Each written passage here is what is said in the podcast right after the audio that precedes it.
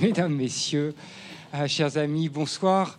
Euh, on est vraiment très heureux de vous accueillir ce soir euh, aussi, aussi nombreux. comme c'est une manifestation littéraire, une fois n'est pas coutume, je vais commencer ce court discours par une petite lecture. Certains reconnaîtront leur prose. Quand Serioja sera rentré, c'est là qu'ils se retrouveront à coup sûr, presque à la nuit tombée. Ils se retrouveront et s'embrasseront comme la première fois à l'année de leurs 13 ans. Il rentrera quand les fusils se seront tus. Il rentrera et, à n'en pas douter, courra tout de suite à sa porte. Il appuiera sur la sonnette, elle lui ouvrira. Elle lui ouvrira sans faute, à moins qu'un nouvel obus perdu, tiré on ne sait par qui, dont on ne sait quel canon, ne crève sa fenêtre, changeant l'appartement en un nid dévasté béant sur le monde. Ces obus atteignent les fenêtres des immeubles chaque nuit, dévastent d'autres appartements. Mais jusqu'à aujourd'hui, Anna a eu de la chance. Pas un seul même n'est tombé sur son bâtiment de quatre étages. Tout ira pour le mieux. Ceux qui font la guerre seront bien un jour à court de munitions. Les réfugiés rentreront chez eux et la lumière s'allumera à nouveau à leurs fenêtres. Ça viendra plus tard. Peut-être pas avant longtemps, mais ça viendra forcément.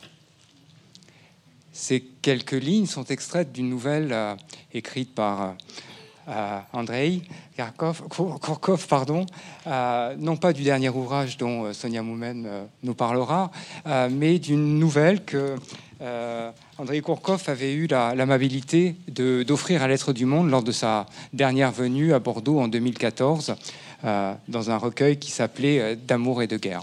Alors, je n'ai pas besoin de commenter longtemps, évidemment, le caractère euh, actuel, peut-être un peu prémonitoire d'un texte comme celui-ci.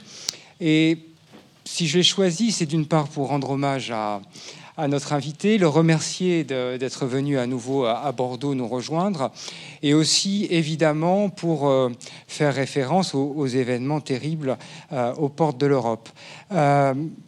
également pour souligner le caractère évidemment un peu ironique du titre que nous avons choisi pour cette 19e édition.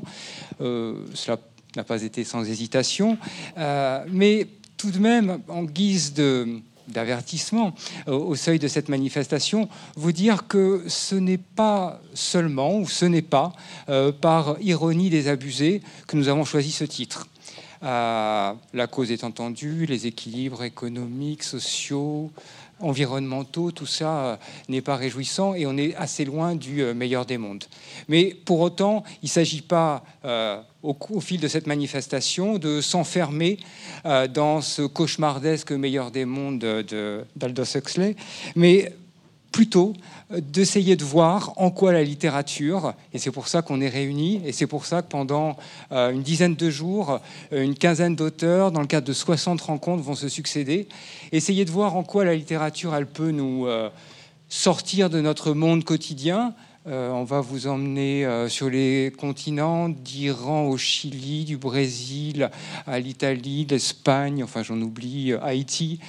donc un, grand voyage, un dépaysement, mais pas seulement.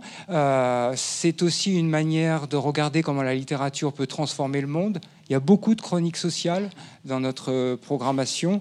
Euh, j'avais des notes, mais je ne les lis pas, donc tout va bien. Euh, euh, mais vous reconnaîtrez évidemment ce que fait cette fois-ci sous forme poétique Laura Kachishke, ce que nous propose Douglas Kennedy, beaucoup également de tentatives pour transformer le monde. et un petit clin d'œil à l'inventeur de Miguel Bonnefoy qui euh, nous parle du passé pour éclairer le futur. Et ce jeu des temps, des concordances des temps, il nous est important et c'est peut-être la raison pour laquelle on a euh, on choisit chaque année de faire cohabiter des auteurs euh, confirmés et puis de jeunes auteurs euh, qui souvent reviennent d'ailleurs après nous, voir, après que grâce à Martine Naval, on ait pu les faire découvrir au, public. je ne les cite pas parce que j'en oublierai, mais je pense particulièrement, pas tous, mais je pense particulièrement à, à Zéro Calcar, qui cette fois-ci, pour cette année, va nous offrir une petite percée dans, le monde de la, de la bande dessinée. si on conduit cette manifestation, toute l'équipe, c'est parce qu'on est persuadé que la littérature a un pouvoir de transformation du monde et que ce pouvoir de transmission d'un espoir, d'un monde meilleur, il doit aussi s'adresser prioritairement au jeune public. Sur les 60 rencontres qu'on organise, près de 20 ont lieu dans des lycées, dans des universités. Euh, et ça, c'est vraiment important parce que c'est aussi une manière de faire confiance et à la jeunesse et à la littérature. Euh, évidemment, une manifestation comme celle-ci, elle n'existe que grâce à des soutiens nombreux. Euh, et je dois d'abord commencer par remercier la librairie Mola qui nous accueille ce soir fidèlement, comme chaque année. Euh, remercier bien entendu les institutions, la DRAC, le Conseil régional de Nouvelle-Aquitaine, la mairie et la métropole de Bordeaux, le CNL et la SOFIA. et remercier tout particulièrement toutes les structures qui nous accueillent, des librairies, médiathèques, euh, des cinémas, les universités, les lycées. Euh, on est très, très, très attaché à la présence dans les librairies parce que c'est aussi une, manière de, défendre le monde du livre que d'aller euh, en proximité auprès de ces acteurs culturels là. Euh, les remerciements s'adressent bien sûr aux, auteurs qui vont sillonner l'Aquitaine. On va les balader dans huit départements, euh, donc avec des programmes parfois très chargés. Et merci à eux et parfois à leurs éditeurs de, faire ce, d'accepter euh, ce, travail. Et puis merci à vous, à votre curiosité, et puis d'être présents si nombreux ce soir. je vous souhaite une très bonne soirée et puis un bon festival en vous remerciant à nouveau.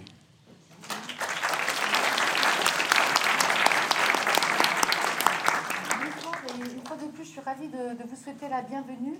Euh, j'ai toujours pensé au, pouvoir de la fiction. Euh, j'ai toujours l'impression, même à mon âge, de grandir quand je lis un livre. Et c'est important de dire ça aux, gosses, aux ados, aux jeunes, euh, aux plus vieux. voilà, la puissance de la fiction. Et on est tous là justement parce qu'on y croit et qu'on veut la faire surtout partager. En tout cas, c'est mon job que j'accomplis avec bonheur avec Cécile. Et on n'a pas fini. Hein. Merci. Juste un mot pour vous dire, tellement je suis heureuse de voir cette scène, euh, cette scène bien, cette salle bien remplie. Euh, ça nous a beaucoup manqué. Euh, il y a eu deux années un peu compliquées pour tout le monde, mais aussi pour les auteurs, les éditeurs, les libraires, et pour nous, opérateurs culturels, qui défendons ce travail depuis donc 19 ans, comme l'a dit Alexandre Perrault, notre président. Et je suis heureuse qu'on soit encore parmi vous, avec des auteurs que l'on aime, que l'on défend, et les libraires, les éditeurs, attachés de presse, etc., tous les acteurs culturels qui nous accompagnent dans ce travail, sans qui on ne serait pas là, bien évidemment. Donc merci à vous, et merci à André Kourkov, et c'est Sonia Moumen qui va modérer cette, cet échange. Bonne soirée. Merci.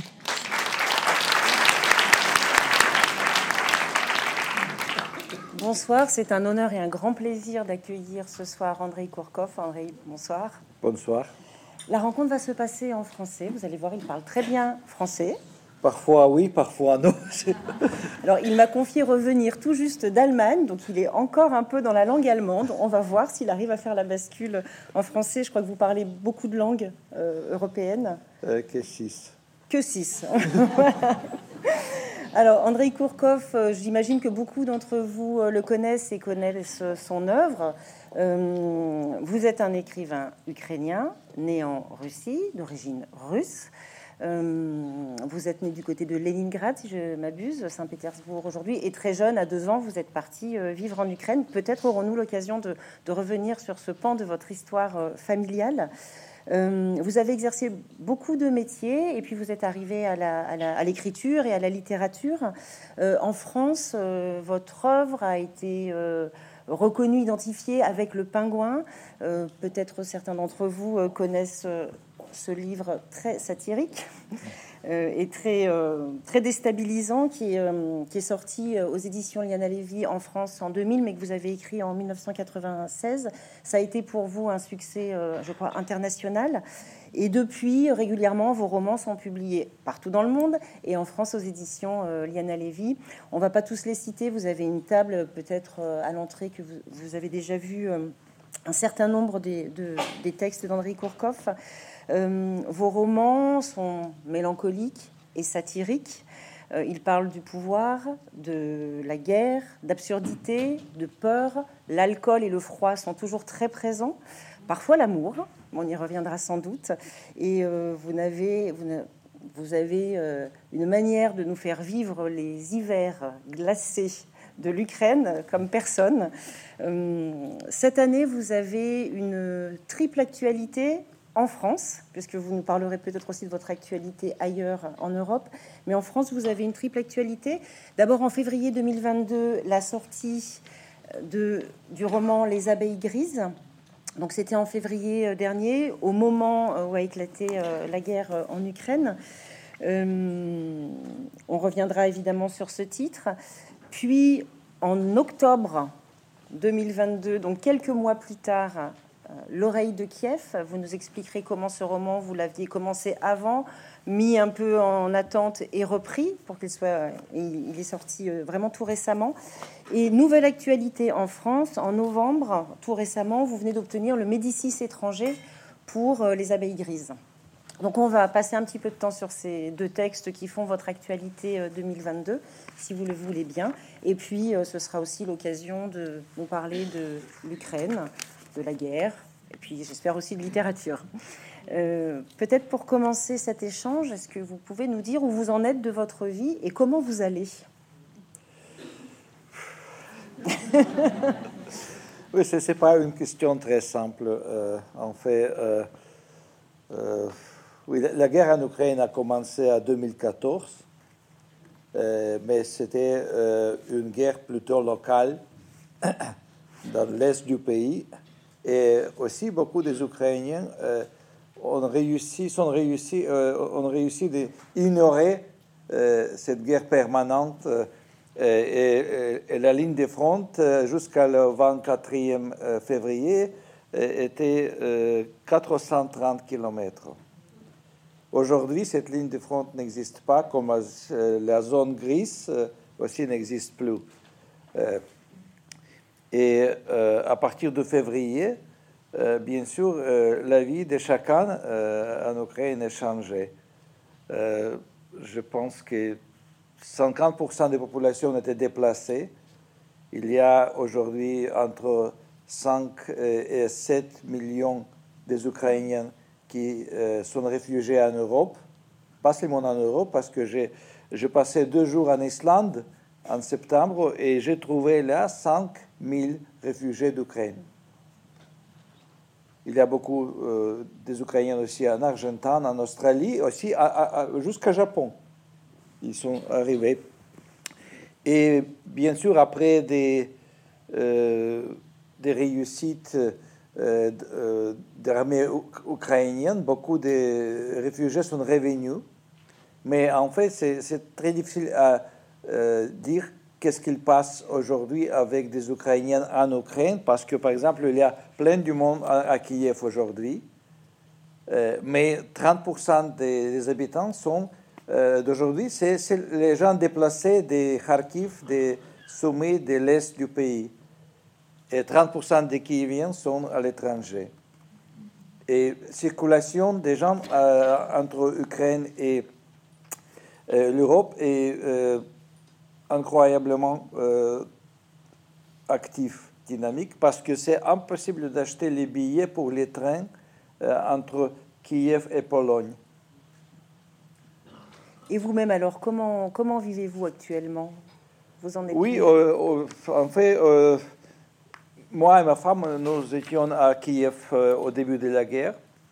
En fait, le soir avant, j'ai cuisiné borsch pour mes amis. On a fait une fête et euh, en fait, euh, j'ai invité euh, des, des, amis qui sont venus en Ukraine, d'Angleterre, des États-Unis, pour témoigner la guerre possible. Parce que c'était le, le, plus grand nombre des, des, journalistes du monde entier qui s'assemblaient à Kiev en attendant en fait cette guerre. Et, j'ai invité Luke euh, Harding de Guardian, euh, Tim Judah de New York Times, euh, l'ambassadeur de Brésil qui est toujours à Kiev. Et, et, je fais le borsch. Et maintenant, cette borsch, cette soupe traditionnelle ukrainienne, très savoureuse, est, est présente dans trois livres. C'est-à-dire que pour, pour ces deux journalistes, euh, la guerre commençait avec borsch, après la borsch. Parce qu'en fait, on a, euh, on a partagé un peu des blagues pendant la soirée. On a dit que peut-être c'est la dernière borsch euh, à Kiev. C'était la dernière boche à Kiev jusqu'à euh, euh, ce, matin. Et le, matin, le prochain matin, à 5 heures du matin, on était réveillé par les explosions derrière les fenêtres. Et, j'étais paralysé, j'étais choqué. J'approchais tout de suite la fenêtre, j'ai regardé la rue désert, vide, euh, pendant 40 minutes.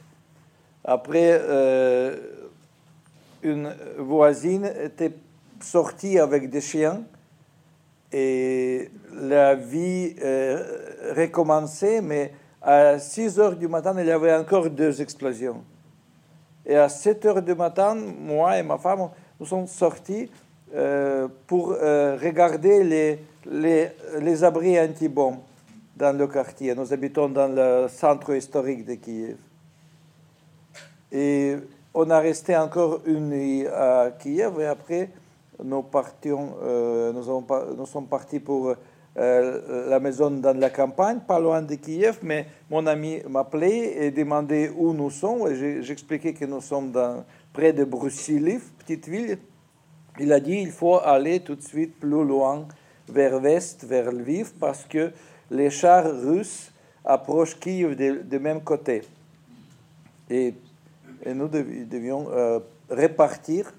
Et j'ai conduit la voiture 22 heures et on n'a pas réussi d'aller jusqu'à Lviv parce qu'il y avait des bouteillages incroyables, 60-70 km chaque boutillage, avec des, euh, des voitures avec des numéros des plaquettes de plaques. De, plaques de toutes les régions euh, d'Ukraine. Et je pouvais euh, juger quel chauffeur parti, était parti hier ou avant-hier. C'est-à-dire il y avait des, des, gens qui, qui, qui, dormaient, en fait, dans la voiture, en attendant quand le bouteillage se bouge. Et on a passé aussi, en fait, avant, euh, avant nous, avons, euh, nous sommes arrivés au village, nous, avons passé euh, près, près, de Bouche et Gostomel. Et, là, il y avait déjà des explosions et des feux d'artillerie. Et ma femme, elle m'a dit qu'elle a vu que, une missile qui passait euh, sous notre voiture. Je n'ai pas euh, vu, je pas euh, entendu. Je, pense que j'étais complètement concentré sur, sur, sur les voitures en face. L'Ukraine est un pays de même taille que France. Et, il n'y a qu'une une chemin, une autoroute, pas comme ici, de Kiev vers Pologne. C'est pour c'était trop euh, petit pour, euh, je ne sais pas combien, 100 000, 200 000 voitures qui essayaient de, de se bouger euh, vers la frontière avec l'Europe. Alors on y reviendra sans doute, mais vous avez beaucoup évoqué Kiev, puisque Kiev c'est votre ville. et vous avez, au moment où la guerre a éclaté, vous étiez en train d'écrire L'oreille de Kiev en français. Alors euh, en russe, en russe L'oreille de Kiev était déjà écrit. Était déjà écrit. Euh, oui, en fait, j'ai écrivé le troisième roman sur Samson et Nadezhda.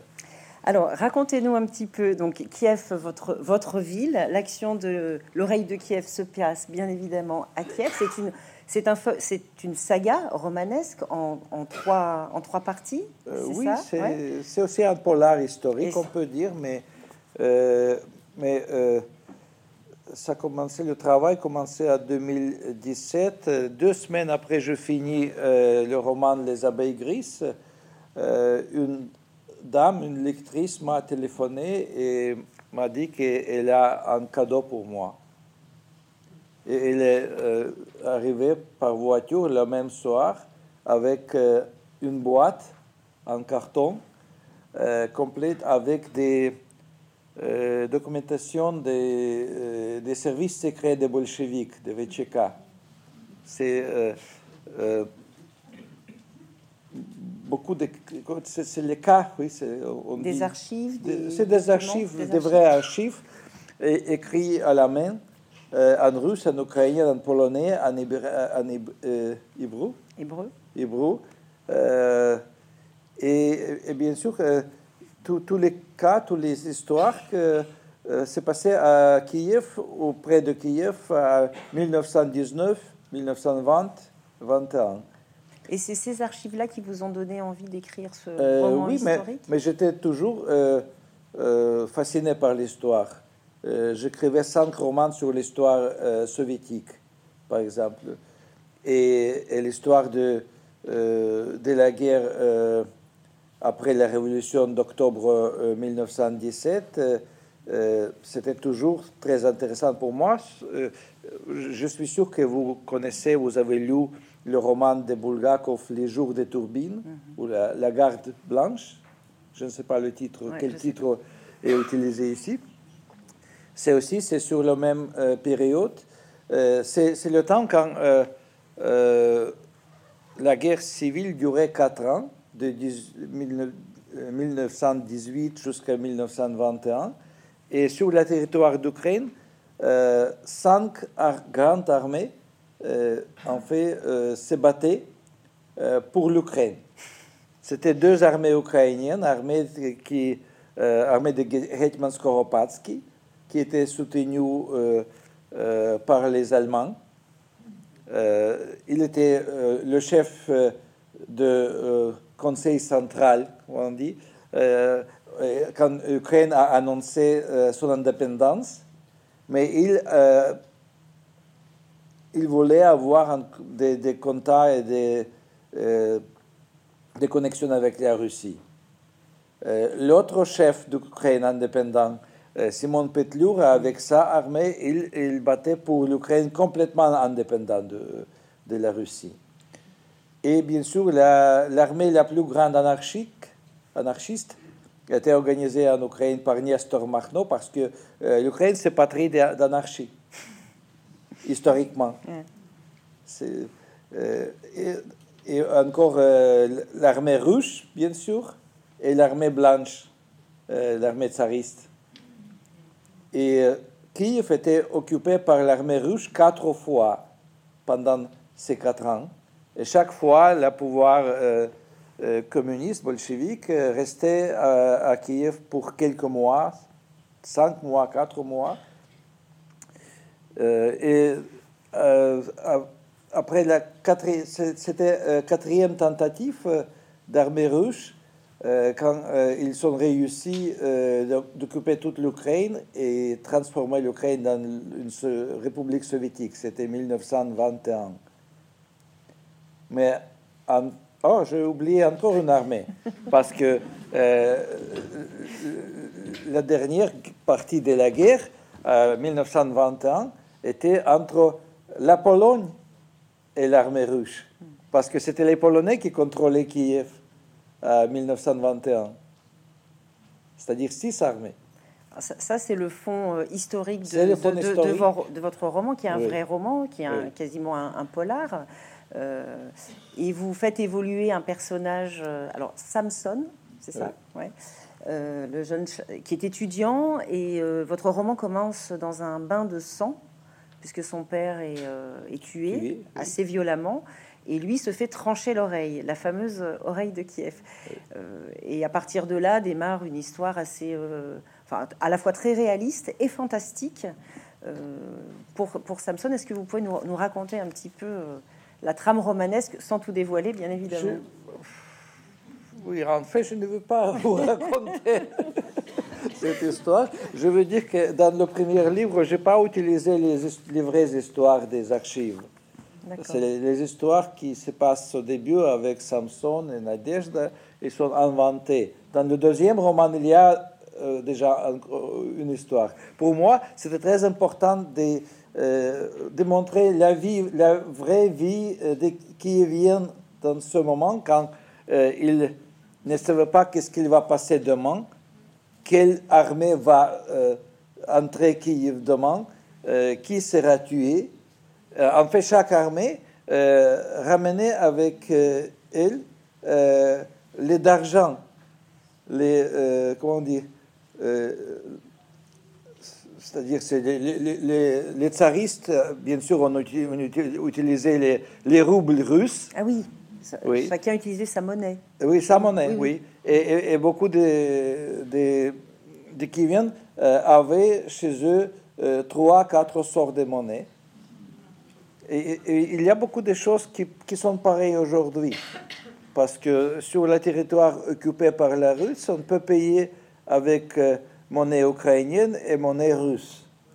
Avant Kherson, une grande ville dans le sud, avant Kherson était libérée, les gens de Kherson ne voulaient pas accepter les roubles russes des soldats russes.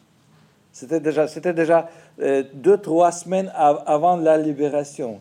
Et les détails comme ça, ils sont très importants. En fait, Kiev était attaqué de même euh, en 1918 des mêmes côtés par l'armée russe euh, que Kiev était attaqué euh, cette année, des nord-ouest. Vous, avez le sentiment que l'histoire se, répète d'une certaine manière Oui, mais, peut-être c'est pas coïncidence parce que le 10 octobre, les mêmes rues dans le vieil Kiev étaient bombardées par les Russes qui étaient bombardés en 1918 par, euh, par l'armée russe. Euh, mais euh, en 1918, la rue Vladimirska, c'était la rue où se trouvait le Parlement ukrainien? Aujourd'hui, le Parlement se trouve dans un autre quartier, pas loin de Vladimirska. Et, les Kieviens ont tout de suite répondu à ce bombardement avec une blague que les Russes utilisent les plans anciens de Kiev. Mais, mais euh, bien sûr, il y a beaucoup de différences parce que euh, la violence était la même. Mm. La violence de l'armée russe euh, aujourd'hui à Bucha, à Gostomel, c'était la, même sorte de violence qui, qui s'est passée pendant cette guerre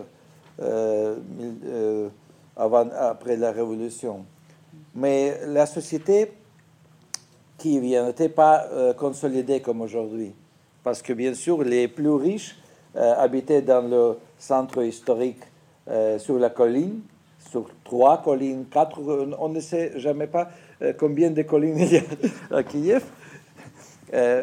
mais les gens simplement avaient peur parce qu'on ne savait pas qui va venir demain et qu'est-ce qui va passer.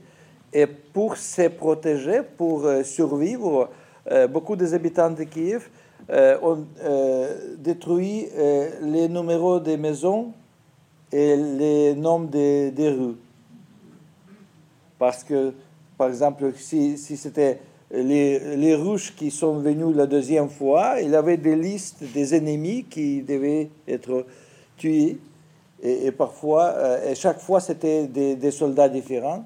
Ils ne pouvaient pas trouver l'adresse dans une ville où il n'était jamais ce, changement d'adresse, vous l'utilisez aussi comme artifice euh, romanesque dans, dans les abeilles grises. On aura l'occasion. c'est euh, d'en reparler tout à l'heure. Moi, je voulais revenir sur votre sens du détail, puisque à la fin de votre roman, on a une carte, on a une présentation des rues. Tout est extrêmement euh, précis. pourquoi avoir choisi à ce point-là, euh, ce, niveau-là de précision Et puis, quelle place tient Kiev dans votre imaginaire, la ville de Kiev? Non, non, euh, Kiev fait. Euh,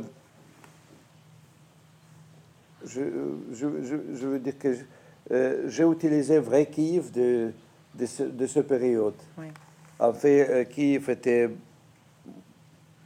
plus petit qu'aujourd'hui. Aujourd'hui, c'est une grande ville avec entre 3 et 5 millions d'habitants sur deux côtés des, des fleuves euh, Dniepro. Euh, mais à l'époque, Kiev était seulement sur une côté des, des fleuves, sur les collines, et près des fleuves et autour des collines. Et les gens plus pauvres, les, les travailleurs, ils habitaient en bas, et, l'aristocratie et les, les, gens plus riches, les professeurs, habitaient sur la colline. Et pour moi, bien sûr, c'était très important d'utiliser les vraies maisons, les vraies adresses, comme ils sont présents aussi dans les documents. Euh, et euh, beaucoup de maisons existent jusqu'à aujourd'hui. Par exemple, la, la police euh, sur Tarasovskaya, c'est aujourd'hui, c'est pas la police, mais c'est Fire Station. C'est pompier? Pompier, c'est la station des pompiers, mais la, la même maison, la même entrée et, le même planning des dames. Et alors vos personnages euh, de l'oreille de Kiev, ils poursuivent. Dans le, titre original, c'est le. C'est Samson et Nadejda. Nadejda, c'est le nom des. Du personnage féminin. Des féminins, oui. C'est une rencontre d'amour un peu improbable. Oui. Entre une bolchevique et, cet étudiant euh, qui ne sait pas trop euh, ce qu'il va faire de sa vie. Oui, c'est. En fait maintenant, je pense que c'est presque la même situation comme dans Le Pingouin parce que c'est euh, dans le temps euh, dangereux, euh, on se dépêche de créer une petite société, une famille, vrai ou faux, mais mm. on essaye de vivre avec quelqu'un parce que c'est moins dangereux. Et Samson, comme il reste seul dans, un grand appartement parce que sa mère et sa sœur étaient morts de maladies avant, de typhus. Typhus. Et le père est tué par, euh, par les bandits, par les Cosaques. Et il est seul. Et tout de suite, bien sûr, quand l'armée rouge vient, ils, euh, euh, ils disent, les commandeurs disent aux soldats que vous pouvez chercher les appartements et vous pouvez habiter chez, chez qui vient. Il doit vous donner quelque chose à manger. Une chambre, un lit. Oui. Mm. Et, comme ça, deux euh, soldats euh, d'armée russe arrivent dans l'appartement euh, et ils, ils, décident d'occuper le bureau du père.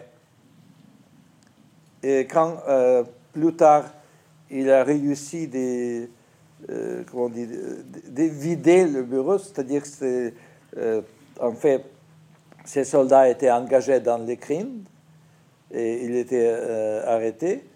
Et il, veut que euh, plus sympa habite avec lui dans son appartement.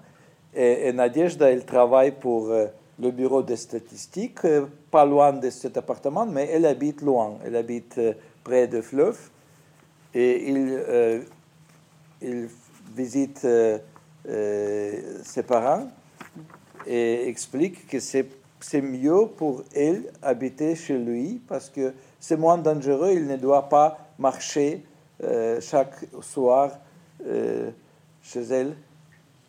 C'est un peu une histoire d'amour arrangée hein, par, par, la concierge au, oui, début. Aussi. Et, petit à petit, il y a un sentiment qui semble naître.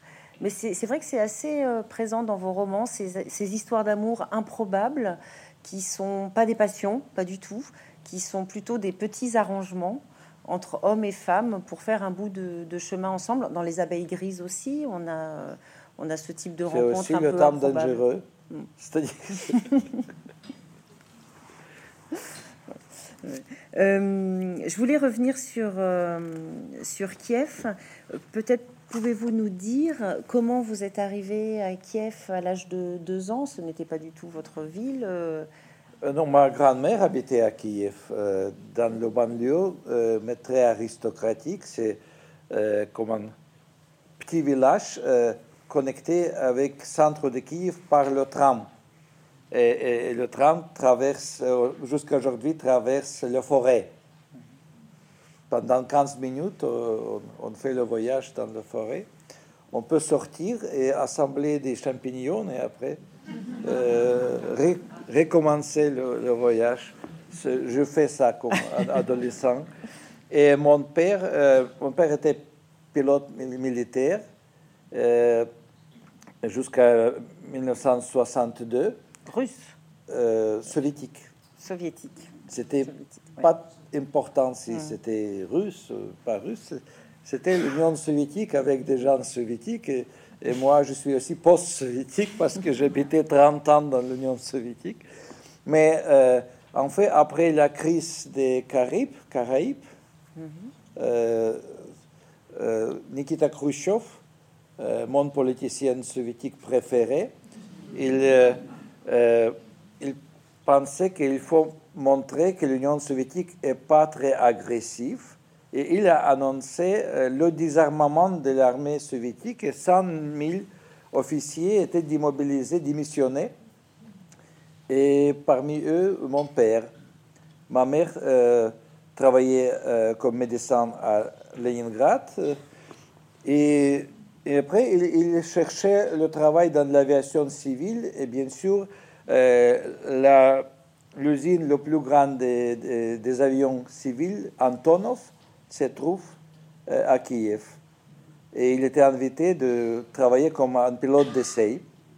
Et les premiers six mois, six mois, six, six ans, euh, moi, mon frère Misha, euh, qui est sept ans plus âgé que moi, ma mère et lui, nous habitions avec ma grand-mère, qui était aussi la, comment la chef des sanatoriums pour les enfants avec tuberculose. Parce que ce village, c'était comme, euh, euh, banlieue avec beaucoup de sanatoriums, beaucoup de, euh, des hôpitaux. Oui. Et après six ans, l'usine d'Antonov a nous donné un petit appartement en face de, l'usine. Et comme ça, je suis devenu d'abord kievien et après ukrainien. Alors vous avez dit au Monde, dans un article, je suis un russe ethnique, je suis devenu un ukrainien politique. Vous vous souvenez de ça?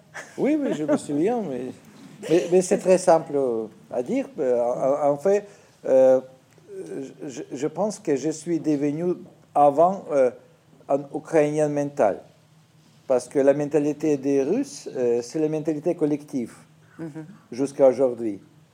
Et pour les Russes, stabilité est plus importante que la liberté. Et, les Ukrainiens étaient toujours individualistes. Et pour les Ukrainiens, liberté est plus importante que stabilité. Peut-être à cause de ça, il n'y avait jamais une société stable en Ukraine. Et, je me souviens, euh, j'étais anti-collectif euh, euh, à partir de, l'âge de 13 ans, 14 ans. En fait, j'ai commencé à écrire avec la poésie à l'âge de 7 ans.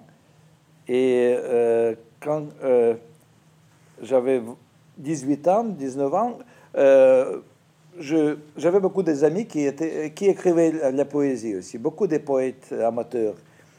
Et dans ce moment, il y a chaque 3-4 poètes, euh, on annonçait, euh, annonçait qu'ils ils forment un mouvement poétique euh, avec manifeste, avec euh, description des des différences et tout ça.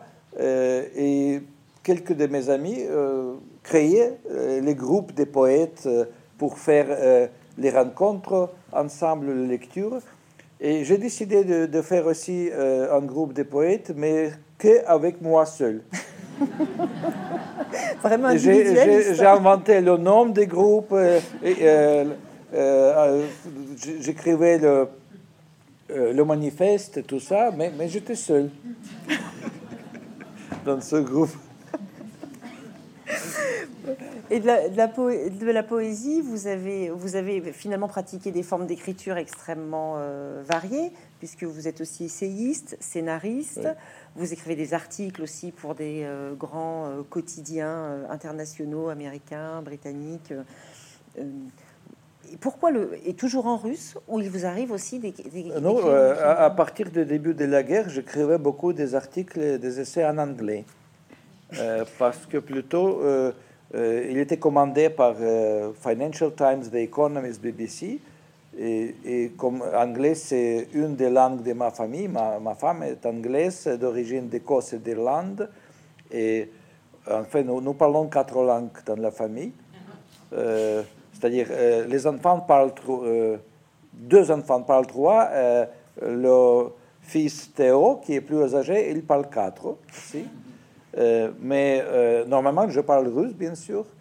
Et ma femme parle toujours avec des enfants que anglais. Mais dans la présence d'enfants, euh, nous parlions avec ma femme toujours français ou allemand pour provoquer euh, les enfants. Comme le résultat, Théo parle allemand, c'est pas mal. Et je suis désolé, notre fille n'est pas très curieuse.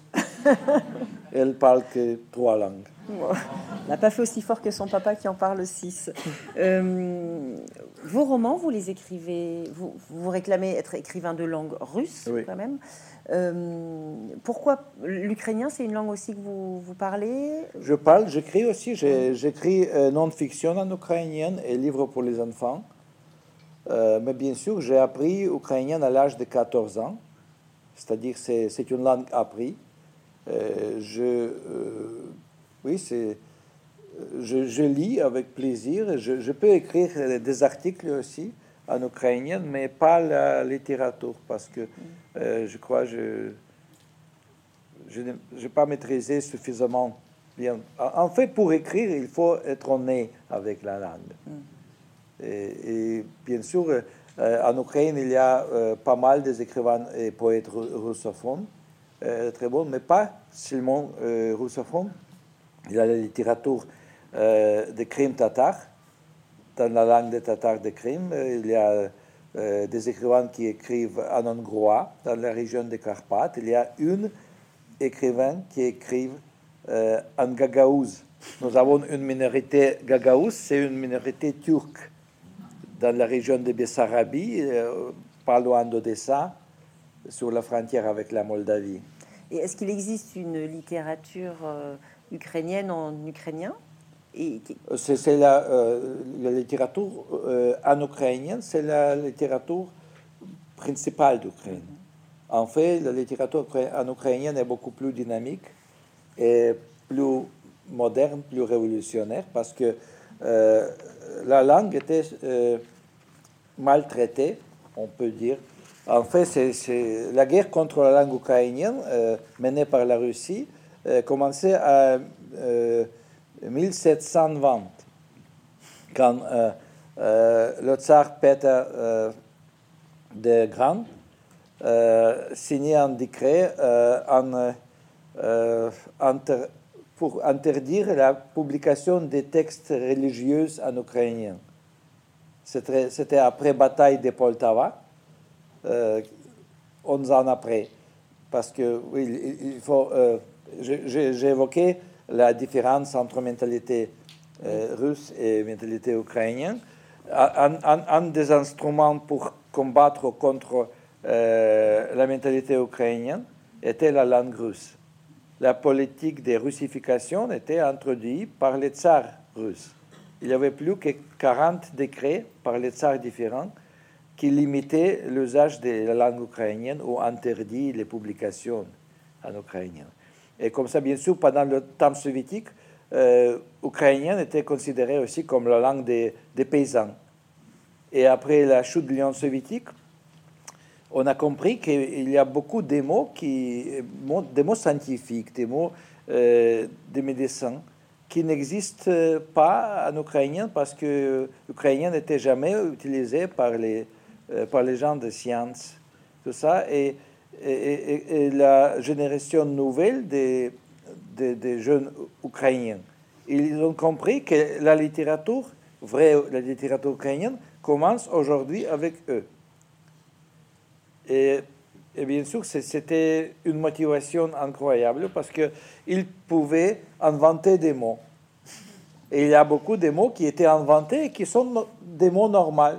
Normaux aujourd'hui, c'est la norme déjà mais, je, pense que jusqu'à aujourd'hui, on, peut créer la langue, recréer, on peut euh, ajouter euh, des, constructions grammatiques, bien sûr des mots, des phrases. Euh, et, dans ce cas, ukrainien est beaucoup plus vivant comme la langue que, que, la russe, parce que en Russie, la russe est conservée, parce qu'il y a beaucoup de philologues qui, qui battent contre les changements dans la langue. Parce que ça doit rester la langue de Dostoïevski et de Tolstoï. Je suis très heureux qu'il n'y avait pas de Dostoïevski ukrainien et de Tolstoï ukrainien. Il y avait une autre littérature, désolé, pas connue ici, parce que la littérature classique ukrainienne n'était jamais traduite. Mais ça va venir, je suis sûr, et c'est une autre littérature complètement autre. C'est beaucoup plus européen. Et la littérature d'aujourd'hui, euh, euh, des jeunes euh, écrivains ukrainiens, c'est aussi la littérature très européenne, très dynamique. C'est vrai qu'on connaît finalement mal la littérature ukrainienne ici. Alors, avec vous, on découvre la littérature ukrainienne de langue russe. Je voulais passer maintenant aux abeilles grises, donc qui, a été publié en France en février dernier et qui vient d'obtenir le Médicis étranger. Euh, alors, ce, texte qui raconte l'histoire de Pacha et Ser Sergeïch. Euh, deux ennemis d'enfance, hein, qui sont vraiment présentés comme deux ennemis d'enfance, euh, dans la zone grise, donc une, zone euh, qui n'est pas vraiment dans la guerre, mais enfin qui est un peu dans la guerre quand même. C'est dans la guerre. C'est une zone. Chaque guerre créait une zone grise mm. entre opposition des, des, des, armées opposantes. Et très souvent, dans ce territoire, entre opposition des ennemis, euh, il y a des villages, des villes, il y a des gens qui habitent et qui ne veulent pas partir. Et c'est le cas de vos deux personnages euh, qui, au début, en tous les cas dans la première partie euh, du roman qui est construit en deux parties, ne souhaitent pas partir. C'est l'hiver, il fait extrêmement froid. Ils sont les deux seuls habitants dans ce village régulièrement bombardé. En tous les cas, on sent bien que le danger est très très proche. Euh, ils sont contraints. Alors, ils ont des positions politiques euh, assez, euh, assez différentes et ils sont finalement contraints à la solidarité. En, fait, c'est c'est un peu un peu différent.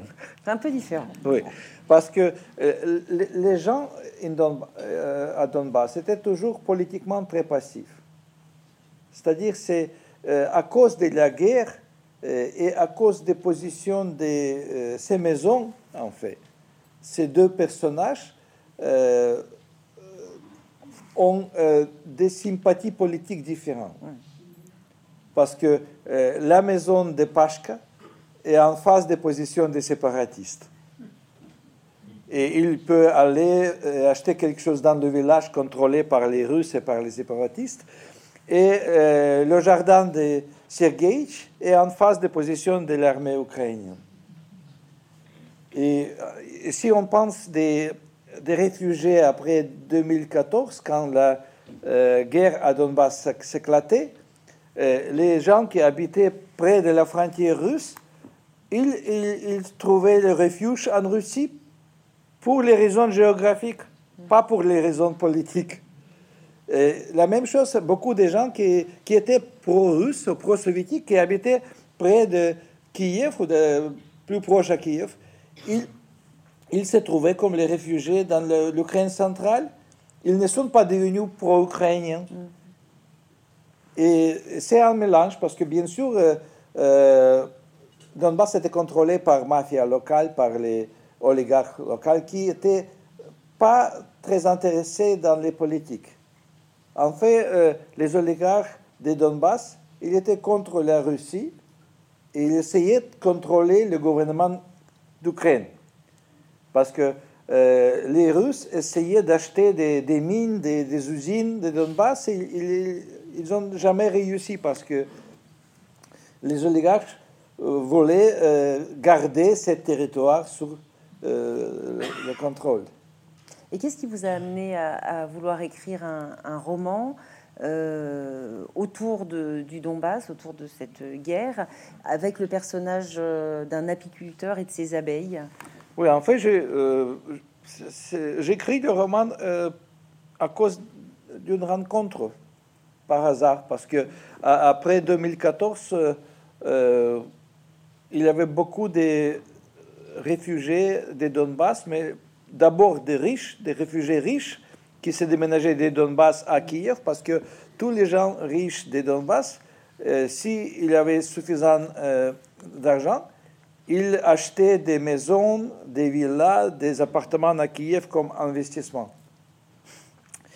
Et parfois, euh, il y avait des, des, hommes des affaires qui achetaient 30 appartements mais euh, simplement garder, les, garder comme investissement, c'était les appartements vides dans un immeuble euh, immense. Et à cause de la guerre, ils sont euh, déménagés à Kiev et j'ai commencé à les rencontrer chez mes amis. Et un jeune homme de Donetsk qui avait un magasin, petit magasin à Donetsk, il m'a raconté que chaque mois, c'était 2016, je crois, chaque mois, il, il va par, euh, par voiture jusqu'à la ligne de front, où il y a un village euh, avec cette famille qui restait là. Tous les autres abandonné le village. Et il les ramène euh, des, médicaments, des choses qu'ils ont besoin, parce que là, il n'y a pas d'électricité, pas de magasins, pas de pharmacie, pas de, pas de pouvoir administration. Et j'ai compris qu'il parle de, de la zone grise c'est-à-dire c'est no man's land.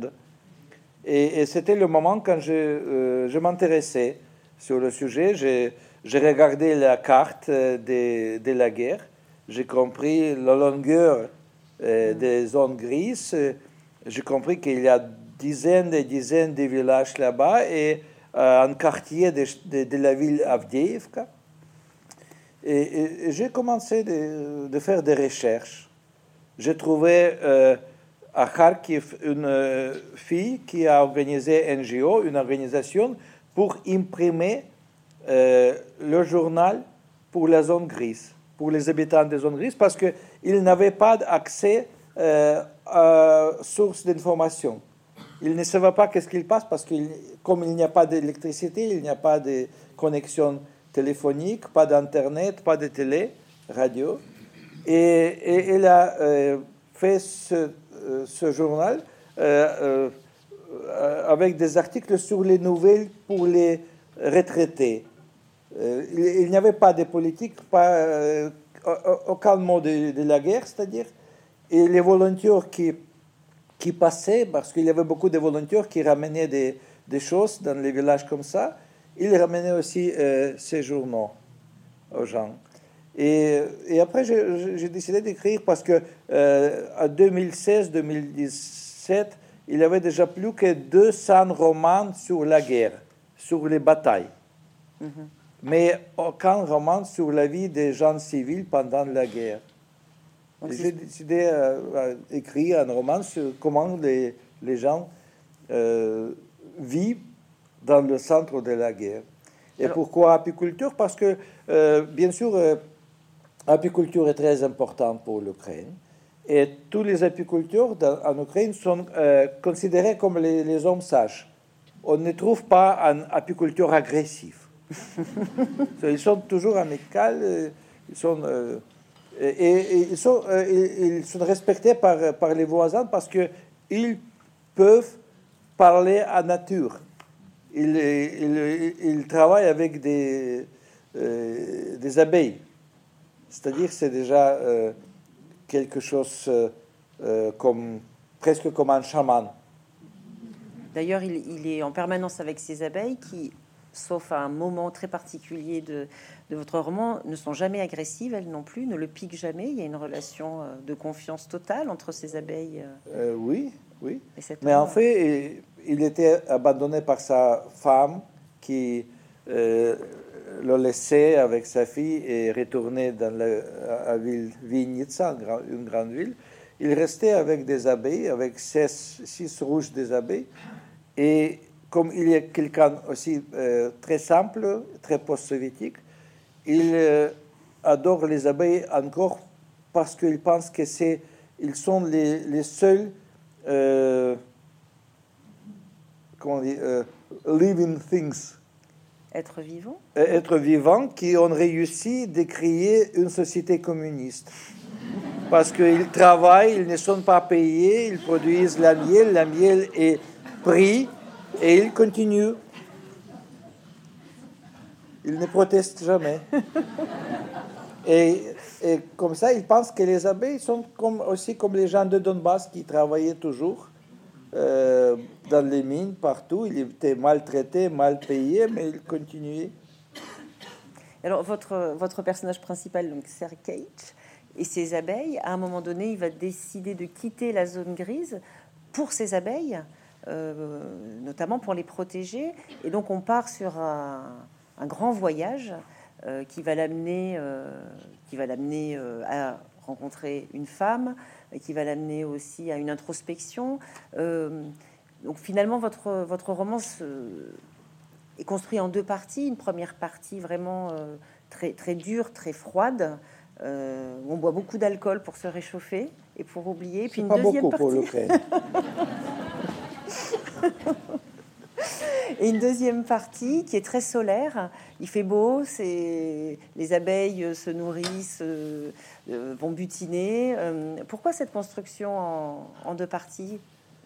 Je, pensais démontrer en fait trois Ukraines différentes.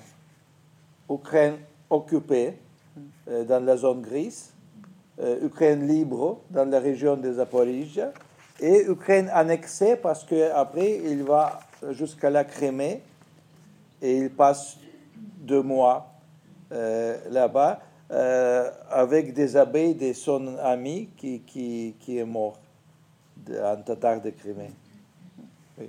Mais le voyage commence parce que il a compris grâce à soldats qui le visitent, euh, soldats ukrainiens, que euh, le miel euh, fait avec des champs de bataille et amer. à cause des poudres de gunpowder. Des canons? Des canons, oui. Parce que poudre de canon tombe sur les fleurs partout. Et, comme ça, ce poudre de canon est, est présente dans le miel et il il commence à rêver oh, de, de, faire les vacances pour les abeilles euh, euh, en février, mais il attend le printemps pour, euh, pour les ramener jusqu'à le territoire loin de la guerre, pour, bien sûr pour avoir des miels normal. Et à travers ce personnage se pose la question en temps de guerre de rester ou de partir. C'est des questions aussi que vous-même vous, vous posez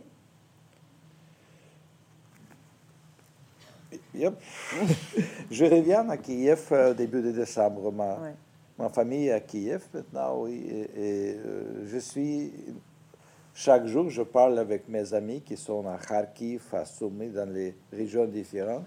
Je suis aussi en contact avec euh, mon collègue qui habite dans la ville occupée. Mm. C'est-à-dire que, en fait, quand je voyage, euh, je ne pense pas que j'ai quitté la guerre. La guerre est toujours avec moi. Pas seulement dans, dans, la tête, mais dans les textes que j'écris. Le, le, titre de la rencontre aujourd'hui, c'est Écrire euh, et résister. Qu'est-ce que ça vous...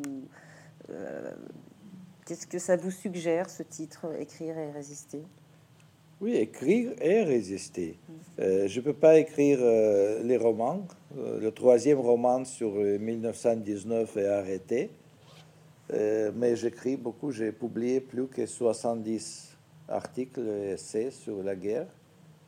Donc là, cette année, cette, année, 2022. Oui, oui. mais je, je, ne suis pas un seul écrivain qui fait ça. Et je crois tous les auteurs des proses, tous les romanciers, on a arrêté euh, d'écrire les romans en Ukraine. Mm. Il y a beaucoup de, journaux, des, articles écrits par les Ukrainiens, aussi par les, euh, par les écrivains qui sont comme soldats maintenant sur la fronte. Il, il, écrit sur la guerre dès la ligne de front et publie les textes en Italie, en, Pologne, en France, je crois aussi. Mm. Parce que maintenant, on, trouve euh, des écrivains partout. Mais euh, en fait, à partir de 2014, nous avons deux littératures en Ukraine. Il y a la deuxième littérature qui est sur la guerre, écrite par les vétérans de la guerre. Hmm. Et avant 24 février, il y avait 400 000 vétérans de la guerre à Donbass. Et parmi eux, 200-300 des écrivains qui écrit rien avant ça. Ouais. Et il y a déjà des maisons d'édition pour cette littérature créées par les vétérans de, de la guerre de Donbass. Et la deuxième forme de littérature euh, Traditionnelle, euh, traditionnelle. a ukrainienne. Mais euh, aujourd'hui, euh, les deux littératures sont militantes sur la guerre. Il y a beaucoup plus de romans et, et livres sur la guerre que euh, des histoires d'amour. Et ça me fait peur parce qu'après la, la guerre est finie, euh, il faut contrôler, je crois, la, quantité de romans sur la guerre pour pas revenir une société trop militante. C'est pour ça que dans vos textes, euh, en dépit de, de la guerre qui rôde euh, et de la quête de pouvoir qui est très très présente, il y a toujours beaucoup d'humour. Pourquoi c'est important pour vous l'humour, la dérision? Euh, ça a commencé dans l'Union soviétique. En fait, euh, euh, j'ai commencé à écrire euh, prose euh, euh, par écrivant les blagues politiques et pas politiques. C'est-à-dire parce que la culture des blagues, de mort soviétique, était aussi une forme de résistance. C'était pas très dangereux parce que les blagues n'avaient pas des, au- des auteurs, il avait que des raconteurs.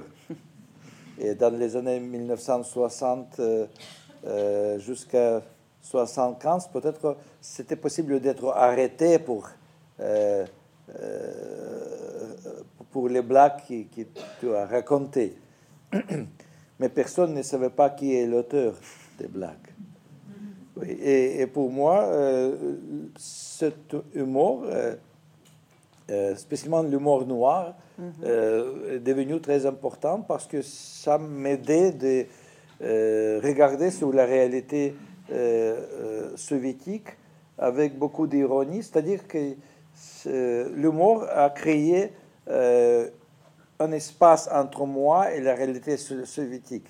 C'est-à-dire que je, je pouvais faire des blagues, je pouvais déformer la, la vie qui était déjà ano- anormale.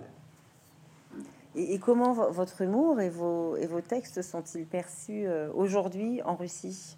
Est-ce Ah, que vous êtes... euh, En Russie, mes textes ne sont pas- perçus, ils ne sont pas euh, ils sont pas édités? édités.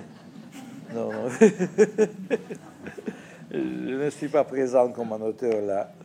Donc finalement, c'est le seul pays dans lequel vous n'êtes pas un auteur... euh, Oui, je, je- je ne suis pas traduit en russe. Et alors, c'est quelque chose qui vous, euh, qui vous chagrine, qui vous peine Non, vous- au début, euh, j'étais surpris, euh, mais après, je suis devenu très heureux. Parce que, euh, oui, euh, je suis allé la dernière fois euh, en Russie en 2013, à Perm. Euh, on m'a invité pour euh, une émission d'un festival qui était tout de suite euh, interdit. Mais je parlais russe avec des, des gens qui parlaient russe et, je, sentais que je parle avec des étrangers, des étrangers psychologiques et politiques, parce que c'est les gens qui utilisaient les mêmes mots, mais ils voulaient dire quelque chose complètement opposant. C'était quelque chose comme euh, euh, dans le livre de euh, George Orwell. C'était impossible de parler de vérité. C'est sur, ces mots qu'on va clore la première partie de, de cette rencontre, avant de passer aux questions. Merci beaucoup, André Merci.